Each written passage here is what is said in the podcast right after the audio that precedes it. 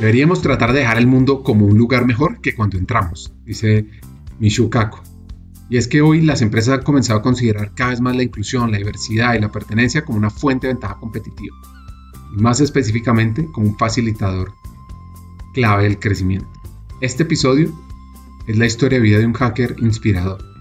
¿Quieres aprender sobre qué es tener una fuerza interna poderosa? ¿Sobre cuáles son las lecciones para ser mejores? ¿Por qué ser más incluyentes? ¿Cómo desarrollar una nueva ventaja competitiva? Te invito a escuchar los siguientes minutos.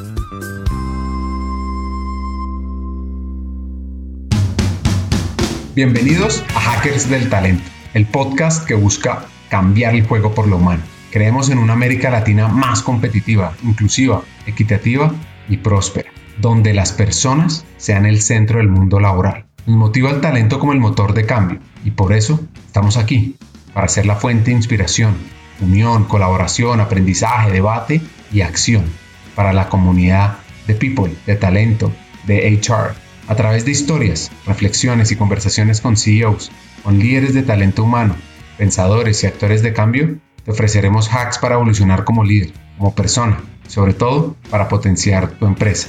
Te invitamos a sumergirte en conversaciones profundas y significativas que te harán pensar, reflexionar y seguro te inspirarán a tomar acción. Únete a nosotros en este viaje para hackear el talento y juntos cambiemos el juego por lo humano, por un futuro más justo y próspero. Nuestro invitado hoy se llama Daniel Herrera, es colombiano. Como les decía, una fuerza interior incomparable que constantemente está mostrando su valentía para superar obstáculos. Y además cuenta con unos padres increíbles. Creo que sí. Bueno, te cuento. Yo nací hace 37 años en Bogotá y nací con una parálisis cerebral de nacimiento. Y eh, empecé a fui a fundar a muerte. Tuve varios días de la clínica hasta que me sembré. Y posteriormente a eso, pues, los diagnósticos no eran muy favorables.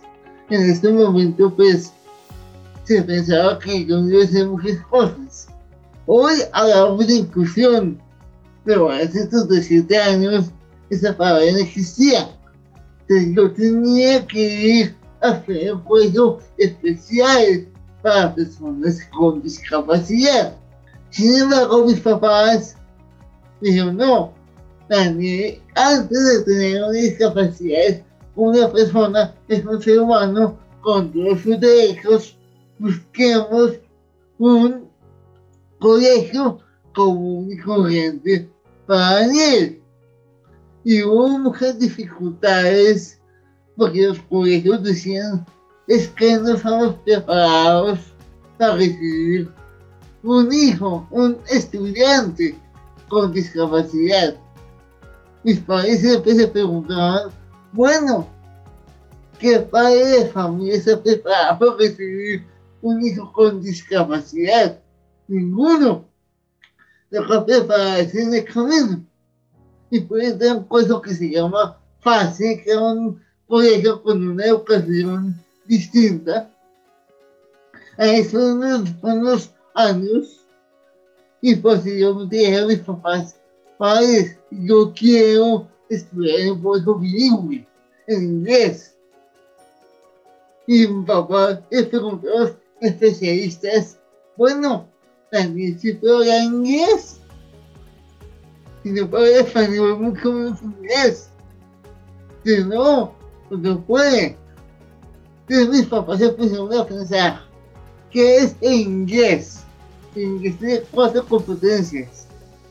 Eh, escritura, lectura, escucha y habla. Puede que no pueda hablar inglés, pero que aprenda a escribir, a leer eh, y a escuchar.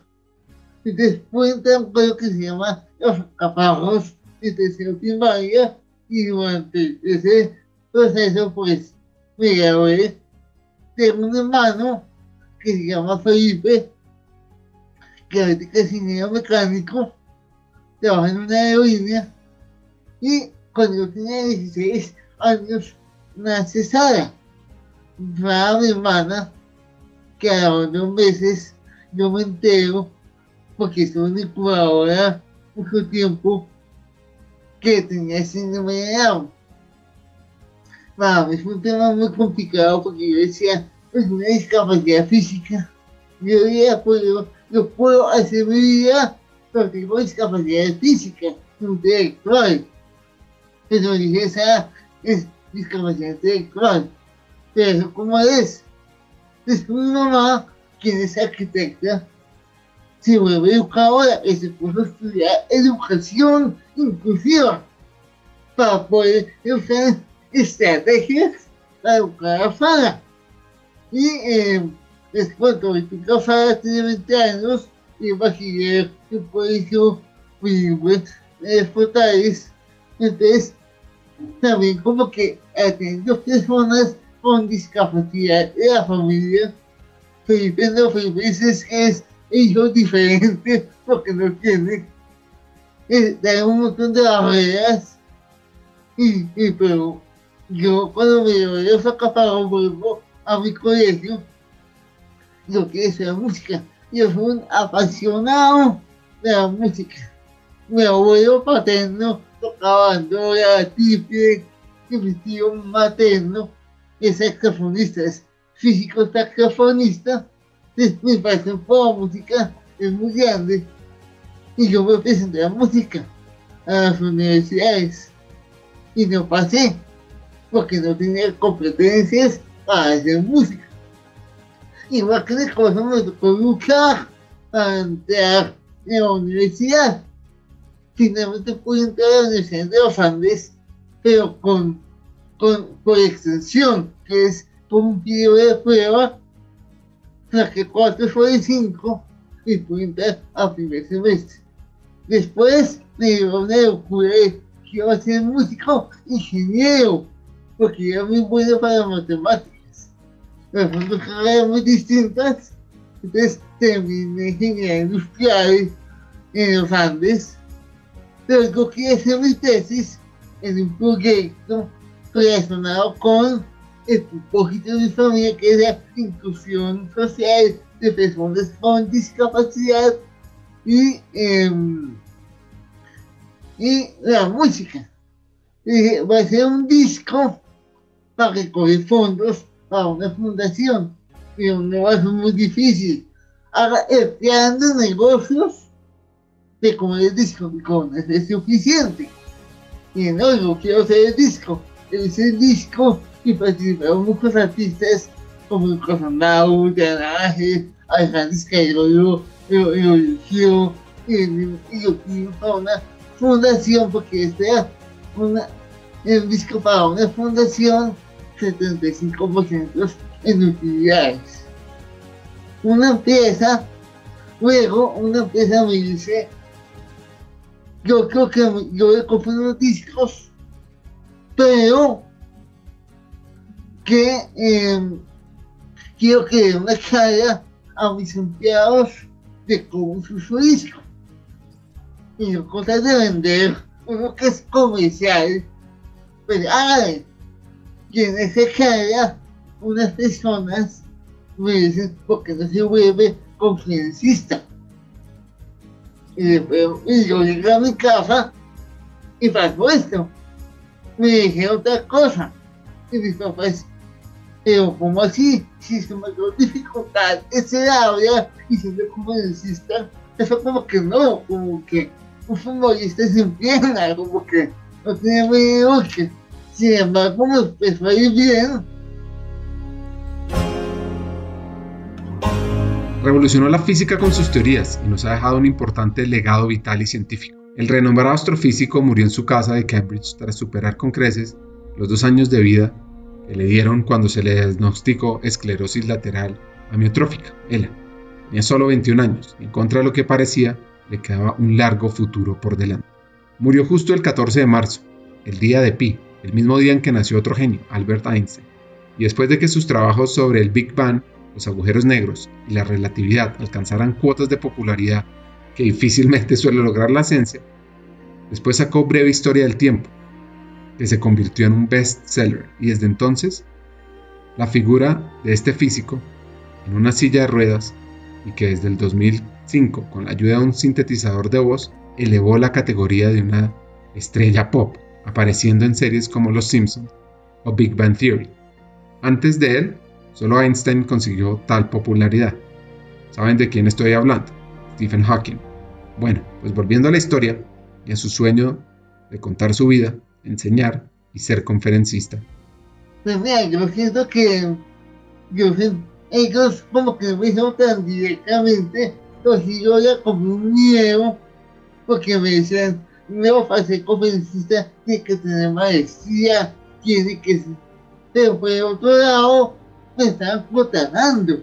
Y si me contrataban, era por algo. Y pues me pagaban bien.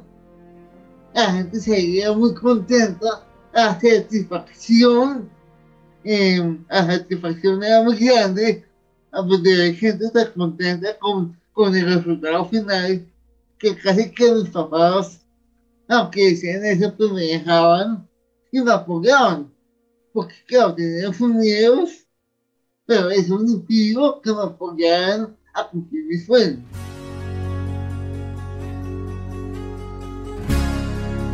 Esto me recuerda a dos frases de Stephen Hawking. Que dice, aunque había una nube sobre mi futuro, encontré para mi sorpresa que disfrutaba más de la vida en el presente de lo que había disfrutado nunca. Y dos, obviamente, debido a mi discapacidad necesito ayuda, pero yo siempre he tratado de superar las limitaciones de mi condición y llevar una vida lo más completa posible. He viajado por todo el mundo, desde la Antártida a la gravedad cero. Lo sigo haciendo, lo sigo vendiendo, mis papás me siguen apoyando, aunque con miedo, porque es lo que ellos me dijeron ese miedo un poquito después. Ellos no lo manifestaron en ese momento, ellos me decían, pero estudie, pero cuidado con que ser conferencista, tiene que tener maestría, me siguen contratando. Y yo dije después, la gente se muy contenta de mis conferencias. Pero yo quiero y ya. ¿Y después qué? Yo quiero cambiar la mentalidad de personas. Quiero que no me digan, Daniel, tiene una excelente historia, sino es como ayudo a que yo pueda cambiar. Eso me hizo hacer coaching para de herramientas y un poco más profundo a una, a una, y más allá. Y una empresa de tecnología me llama y me invito a trabajar con ellos un programa de sueños que se llamaba Haz, Haz tus sueños, que yo acompañaba a las personas, a los empleados, a que cumplieran sus sueños. Y ahí empecé a a practicar el coaching y todo.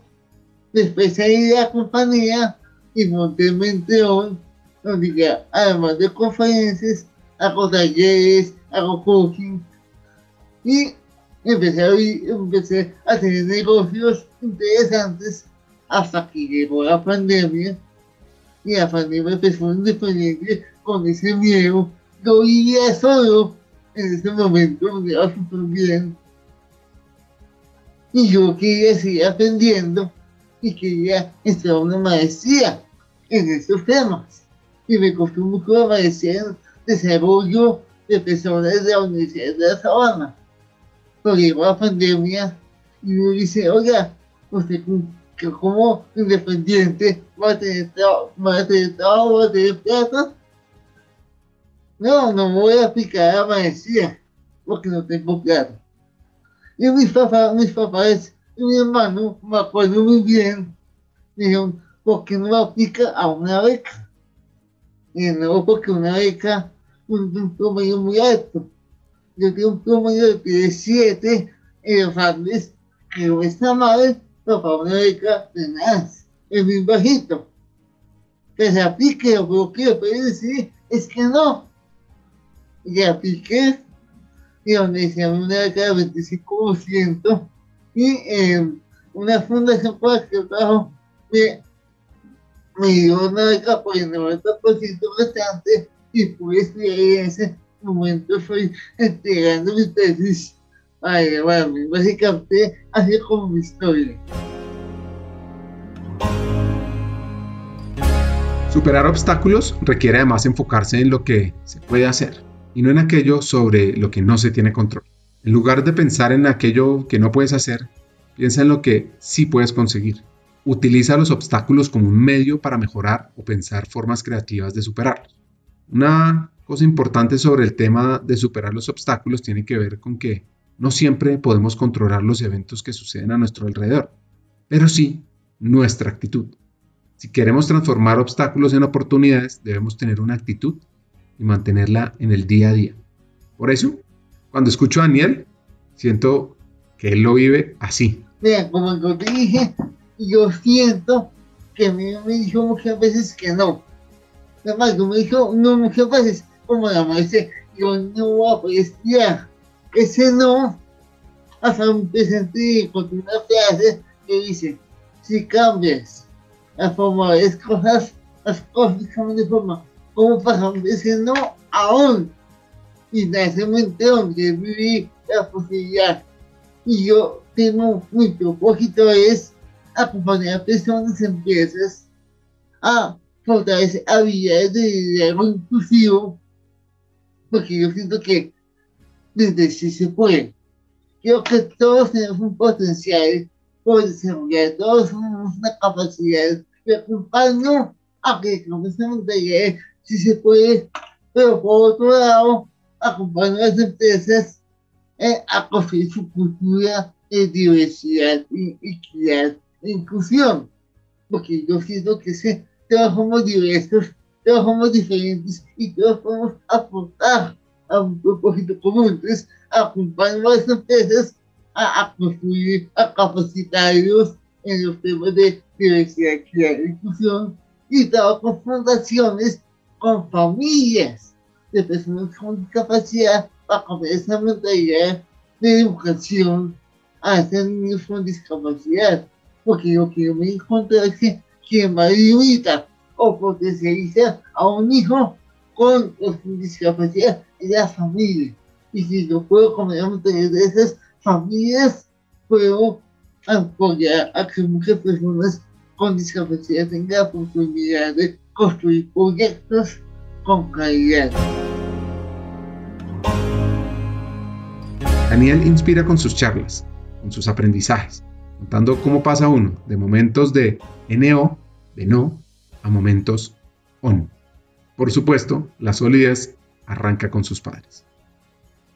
Pues yo empiezo desde pequeño, desde mi familia, porque sí, yo siento que yo soy mucho que soy ahorita, gracias a mi familia. Porque yo soy que yo vivo cuando pequeño y no he tomado ninguna decisión.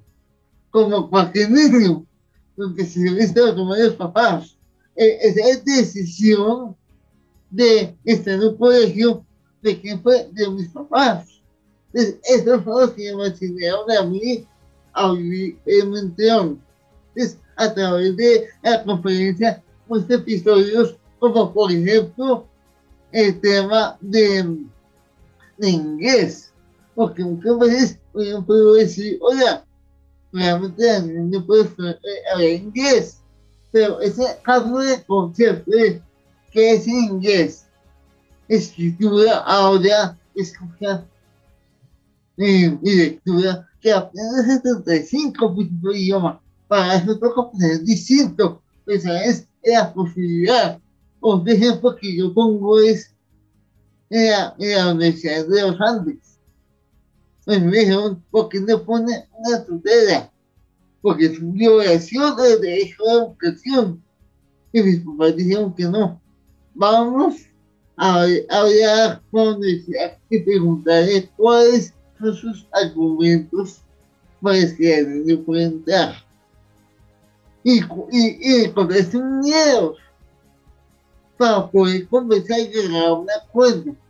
Porque nosotros necesitamos esa universidad progresiva porque está convencida, no porque es una obligación.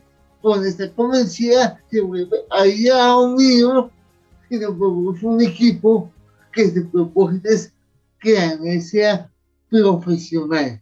Es como estas estrategias, estos tips que van a apoyar a a, salir adelante, las oportunidades que yo he tenido.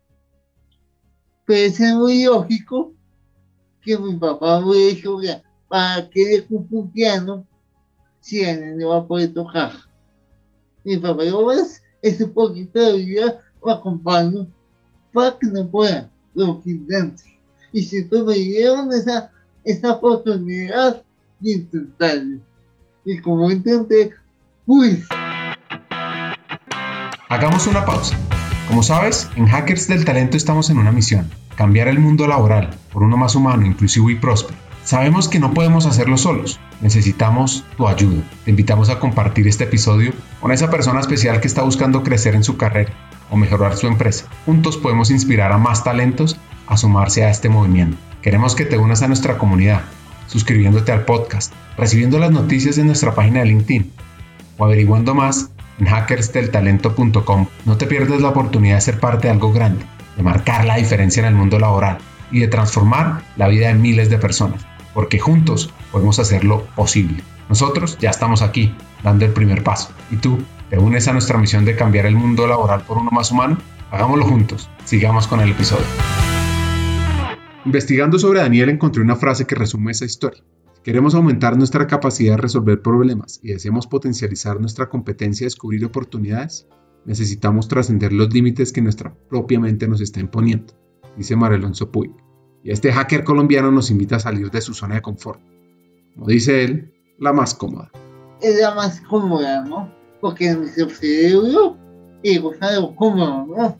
Pero eh, eh, si todo el mundo hablamos de la zona de de la zona cómoda, es que nuestro cerebro está diseñado para ahorrar energía.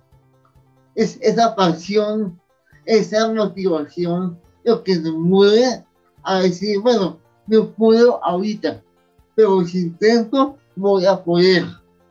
Porque eh, eh, es como lo que había cada vez de mantener de crecimiento. Es aprendiendo, ejercitándose, que uno puede progresar. Su sueño ahora. Mira, en este momento que es mi tesis, que ya estoy creando una plataforma de cursos online donde meto toda esa tecnología, toda esa metodología que he podido aprender con otras personas en la academia, en la experiencia, donde yo los cursos en línea.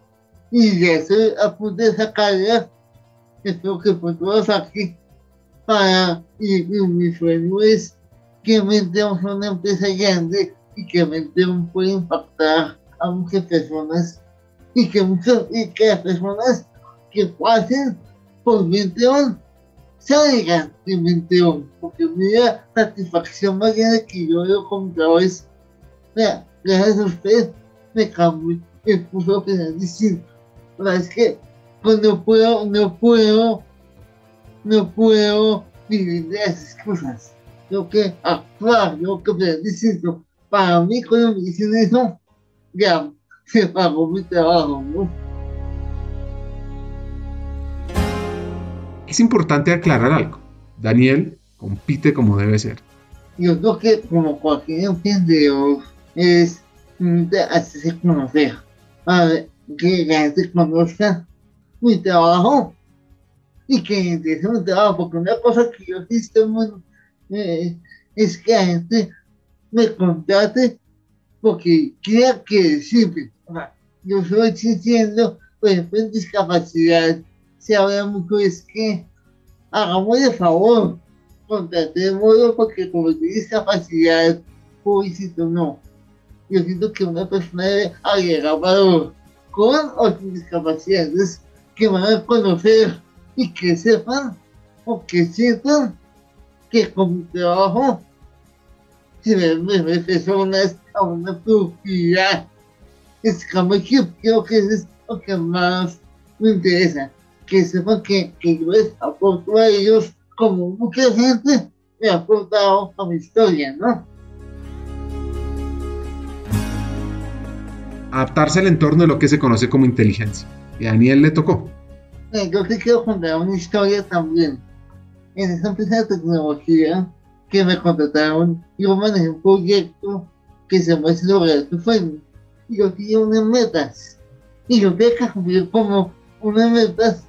Y la empresa tenía también sus objetivos. Y yo necesitaba cumplir mis metas. Porque yo sentía que la estrategia no era adecuada yo le dije a mi jefe, vamos a cambiar, y como que no, como que no me escucharon, o, o algo pasó y no, y seguimos igual. Ah, y hago un paréntesis, uno de los dueños tenía una hija con discapacidad. Cierro paréntesis, ahorita les cuento por qué. Y la empresa estaba en una crisis económica donde no había vendido que tenía que vender. Cuando una empresa en crisis, pero lógico era diferentes formas. Yo no estaba cumpliendo, la empresa no estaba cumpliendo, yo dije, sacar gente, tienen que definir personas. Pero como que yo tengo discapacidad y el dueño también tiene que con discapacidad, me van a entender y me van a despedir. Y un día llegaron, vamos a despedir 15 o 20 personas y me, y me incluyeron en esas 15 personas. Y ahí aprendí, es que la discapacidad no es un escudo. me despidieron porque no estaba cumpliendo, me despidieron porque hay una crisis económica como cualquier empleado. Y uno tengo que aportar nada, tengo que contribuir a un bien común. Si no, no es un gana-gana. El gana-gana es para todo. Antes de seguir, es importante entender la versión de este hacker sobre qué es diversidad e inclusión. Mira, yo siento, oh, yo paso de una de una cita y un libro que se llama Diversidad que dice la diversidad es contar cabezas y la inclusión es que las cabezas cuentan. Entonces lo que yo enseño es, primero que es diversidad, que es inclusión, que es un inclusivo, que es un cerebro, y cómo todos a, partir de la diversidad podemos aportar. Ese sentido de pertenencia a mí muy inclusivo es aquel que es capaz de sacar el mejor de cada persona, identificar ese talento es empático con las personas, porque cada historia es distinta y genera confianza. Y enseño esas habilidades, las acompaño, las mantengo un aliado de, de personas con discapacidad, que es incluso laboral, y es como, como, como conoces esa mentalidad a que hoy es aprovechen esa diversidad de talento y vuelvan inclusivos, que no solamente sea diversidad, porque la diversidad existe de por sí, pero que sean inclusivos, que sean capaces de sacar lo mejor de cada persona a su mismo equipo. Entonces, hago todo ese tema de, de, capacitación y de acompañamiento de los procesos de coaching. Es fundamental que más empresas impulsen sus prácticas de diversidad e inclusión por múltiples razones. No, de acuerdo. Y además que, cuando, cuando, hay, cuando hay diversidad, hay diversidad de ideas. Y uno no puede tener innovación con una idea sola. Cuando hay diversidad, yo entiendo mejor el mercado, porque mi mercado es diverso. Y puedo llegar a muchos más clientes, porque voy a entender mejor también, y también hay un compromiso mayor de los empleados. Y te digo porque para mí es más difícil que para otras personas por las barreras sociales conseguir un trabajo o conseguir clientes. Porque la gente puede oye, pero alguien sí se entiende. Entonces es más difícil. Pero cuando alguien me contrata a mí, yo le agradezco y le pago con mayor compromiso. Es uno también sabe que uno agradece cuando confía en uno. Y, Estoy seguro que lo pasa a mí, pero a todas las personas de veces también. Porque uno tiene que aportar. Una anécdota simple y poderosa le sucedió con una cadena de restaurantes. yo tengo una, una, yo conozco una empresa, una cadena de restaurantes de comida rápida muy interesante donde, donde yo con el gerente de y dice es que yo no puedo contratar personas, perdón, perdón, repito, yo, yo no puedo excluir a ningún cliente. Y yo quiero que todo cliente se siente cómodo en mi restaurante. ¿Cómo hago para que mis empleados aprendan a trabajar con todo tipo de clientes? Estoy trabajando con personas diversas. Si mis empleados saben tratar a una persona con discapacidad, a una persona ejecutiva, más unas mujeres y trabajan con ellos, ahí decía, se vuelve normal. Cuando llega un cliente, yo voy a tratar con el respeto y con el valor que se merecen. Y yo no conozco cómo tratar a ellos, pues puedo discriminarlos. Ese caso me parece muy interesante. Ahora Daniel nos cuenta sobre una cultura inclusiva y cuatro elementos clave pues a mí me gustaría como, como recalcar un tema de, de que es importante una cultura inclusiva. Porque muchos hablamos de, de culturas de deseo como inclusión. Para la pregunta, Cortés, creo que un tema importante acá a veces definir que es una buena cultura de diversidad e inclusión, que debe contener una cultura juntos, ahora, pero que realmente es. Y yo siento que tiene cuatro, cuatro puntos, o somos cuatro puntos importantes que pueden ser más, porque creo que cada uno es importante, puede tener como distintas visiones. Uno, un propósito común, que aunque todos seamos distintos, trabajamos hacia un mismo propósito que es lo que nos une. Porque claro, tenemos diferentes, lo que nos une es el propósito. Ustedes, algo que habíamos hablado es fomentar el sentido de pertenencia dentro de la empresa, dentro del colegio, dentro de la comunidad. Y eso sea a partir de tres puntos.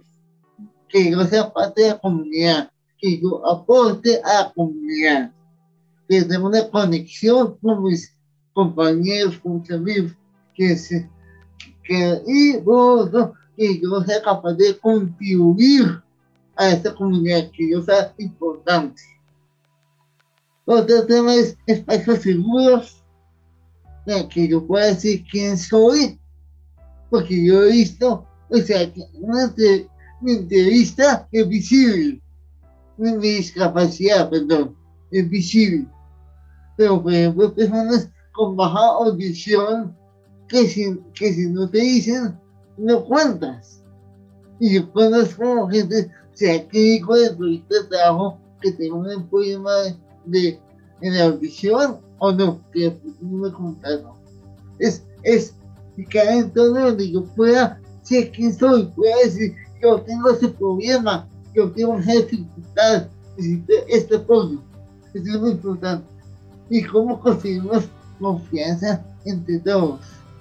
Desde los valores que queremos bien por todos y el desempeño. Entonces creo que una cultura diversa e inclusiva de que es un propósito común y fomentar el sentido de pertenencia y generar espacios seguros y entornos de confianza. Creo que eso es importantísimo. Y yo creo que, dígame que empieza, no necesita una cultura de Bueno, puede ser que sin estos cuatro puntos. Ninguna.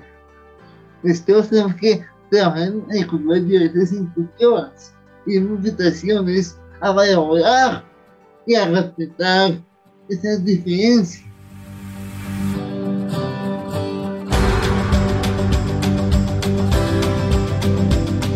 En resumen, un propósito debe ser aumentar la inclusión.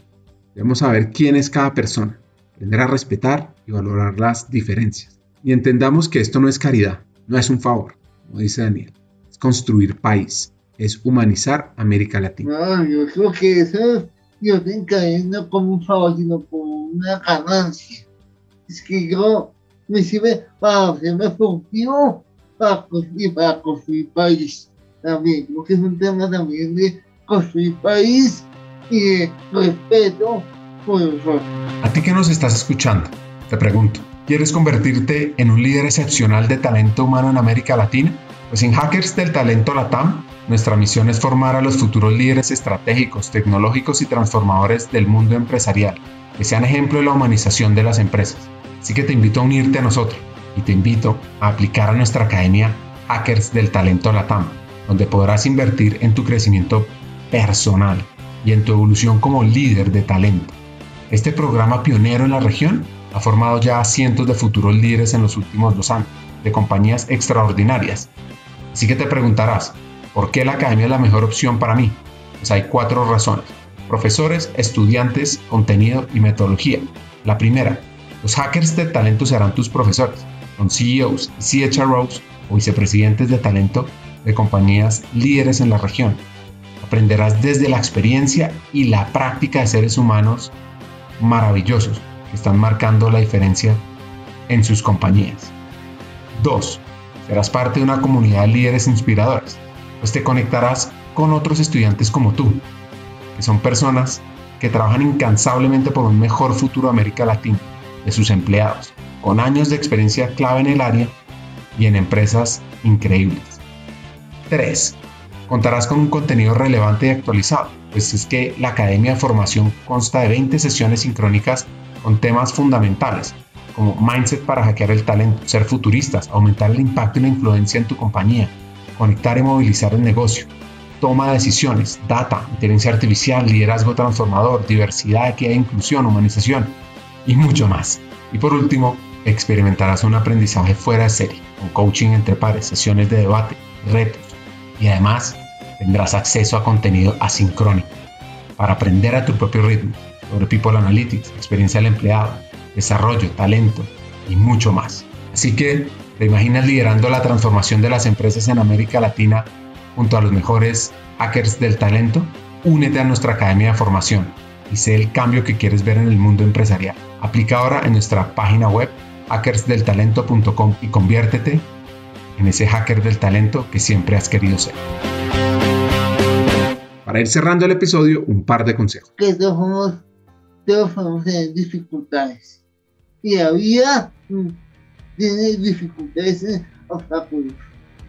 Pero hay que tener esa, esa motivación y ese propósito para poder superar esos obstáculos y también para poder contribuir a, mi comunidad. Porque cuando yo contribuyo a mi comunidad, cuando yo hago servicio por otros, me siento más valorado, me siento